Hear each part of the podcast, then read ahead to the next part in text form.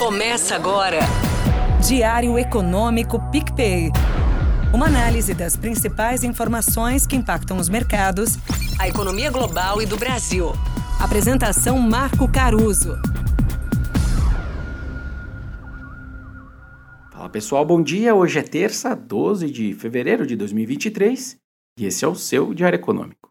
A piora dos mercados na semana passada e a melhora ontem demonstram bem como as incertezas sobre a China têm feito bastante preço. Primeiro, teve Pequim ontem emitindo um alerta forte contra as apostas na desvalorização da sua moeda. A frase exata deles foi: agiremos corrigindo resolutamente a especulação unilateral, seja lá o que é isso. E se disseram capazes e confiantes em manter a taxa de câmbio no nível razoavelmente estável. Lembrando que a moeda deles tinha batido as mínimas de 16 anos, né? Os traders disseram que a retórica do Banco Central chinês foi muito mais forte do que o tradicional. E fora isso, a turma também disse que os bancos estatais chineses estavam comprando mais ativamente o renminbi, que é a moeda chinesa, em troca de dólares na segunda. Fora isso, logo depois saiu uma série de dados positivos sobre o crédito deles, aliás, até mais cedo do que o habitual, e aí os mercados emendaram um rally expressivo pelo mundo.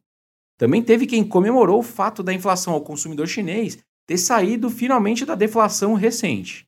Eu entendo que a sustentação dessa melhora no crédito ainda vai depender de novos esforços políticos deles, inclusive para tentar evitar esse risco de um ciclo de deflação e dívida. Bom, então vamos aí a um momento cultural econômico aproveitando esses pontos na China.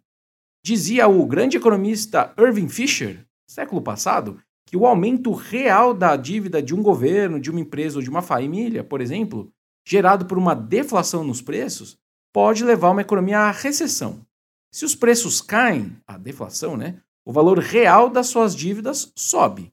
E aí, no limite, a inadimplência aumenta, o valor das garantias do crédito cai, por exemplo, e aí então a economia entra numa espiral perigosa de deflação e dívida. Enfim, essa é uma das aflições que o setor imobiliário chinês, por exemplo, tem vivido. Um setor com excesso de oferta muito endividado e com preços de casas em queda, é prato cheio, certo? Bom, mas com esse alívio, a tomada de risco foi generalizada pelos mercados. A gente viu dólar fraco, bolsas e commodities subindo.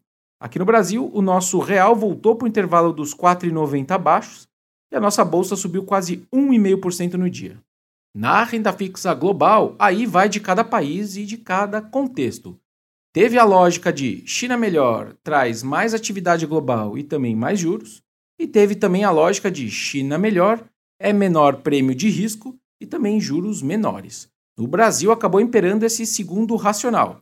Talvez porque China fraca seria commodities para baixo, e aí, sem a ajuda delas, essa arrecadação maior que o ministro Haddad está caçando ficaria mais difícil ainda.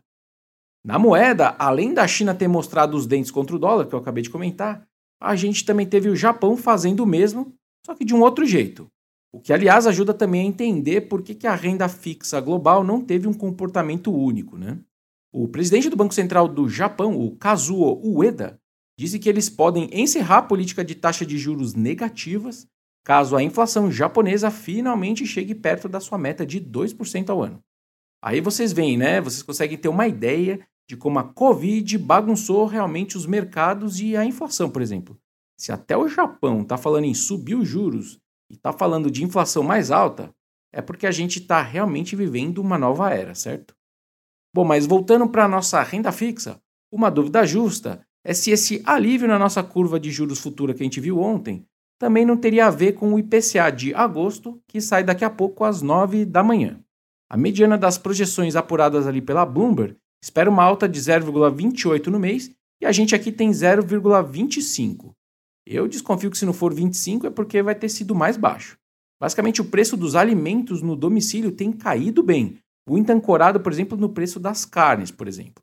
Eu entendo que isso acaba colocando justamente um risco de baixa importante contra esse consenso aí de 0,28 para o número de hoje. Vamos ver. Bom dia, bons negócios e sorte sempre. Você ouviu? Diário Econômico PicPay. Uma análise das principais informações que impactam os mercados, a economia global e do Brasil. De segunda a sexta, às seis da manhã, no Spotify e YouTube.